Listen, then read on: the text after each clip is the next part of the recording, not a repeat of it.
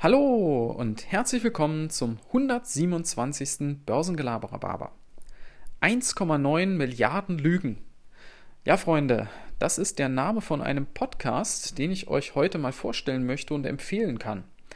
Das ist eine Produktion, die gibt es nur exklusiv auf Spotify von der Süddeutschen Zeitung.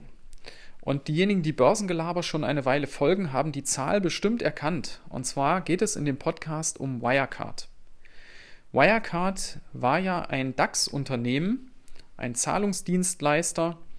Das war so einer der großen Stars noch vor ein paar Jahren im DAX und auch, wo sie vorher noch nicht im DAX waren, eben in den anderen Indizes. Also so ein richtiger deutscher Börsenstar. Und da ist aber im letzten Jahr rausgekommen, dass die Bilanzbetrug begangen haben.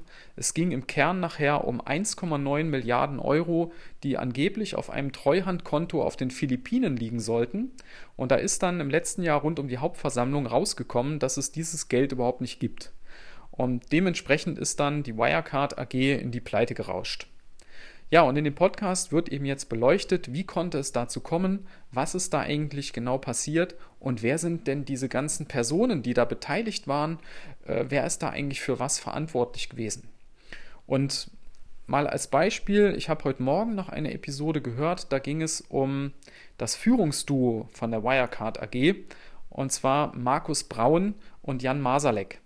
Der Braun, das war früher der Vorstandschef das war so ein Typ, müsst ihr euch vorstellen, so ein bisschen wie so ein ältlicher äh, Steve Jobs. Der lief immer in so einem schwarzen Rollkragenpulli zuletzt rum und hat sich immer so als der große Guru so präsentiert.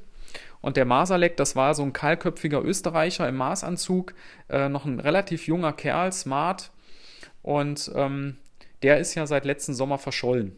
Ja, wenn ihr euch da so ein bisschen über die Hintergründe interessiert und was damals so alles abgegangen ist, ich habe da im letzten Jahr mehrere Episoden zu gemacht, da könnt ihr einfach mal reinhören. Ja, und da ging es eben in dieser Episode, die ich heute Morgen gehört habe, ging es eben darum, wer sind diese Typen, wer ist dieser Markus Braun eigentlich, wie ist der da überhaupt Vorstandschef geworden, wie war sein Verhältnis zu dem Masalek? Und wie ist der Masalek eigentlich in den Vorstand gekommen weil der hatte tatsächlich äh, gar keinen Schulabschluss, auch keinen Uni-Abschluss und war nachher Vorstand in einem, in einem DAX-Konzern. Ja. Also hochinteressant. Wenn man sich also für Börse interessiert, für Börsengeschichte, weil das wird sicherlich in die Geschichte eingehen, das Ding, und diese ganzen Hintergründe, hochspannende Geschichte, hört da mal rein, kann ich wirklich nur empfehlen. In diesem Sinne wünsche ich euch einen guten Start in die Woche und bis dann. Ciao.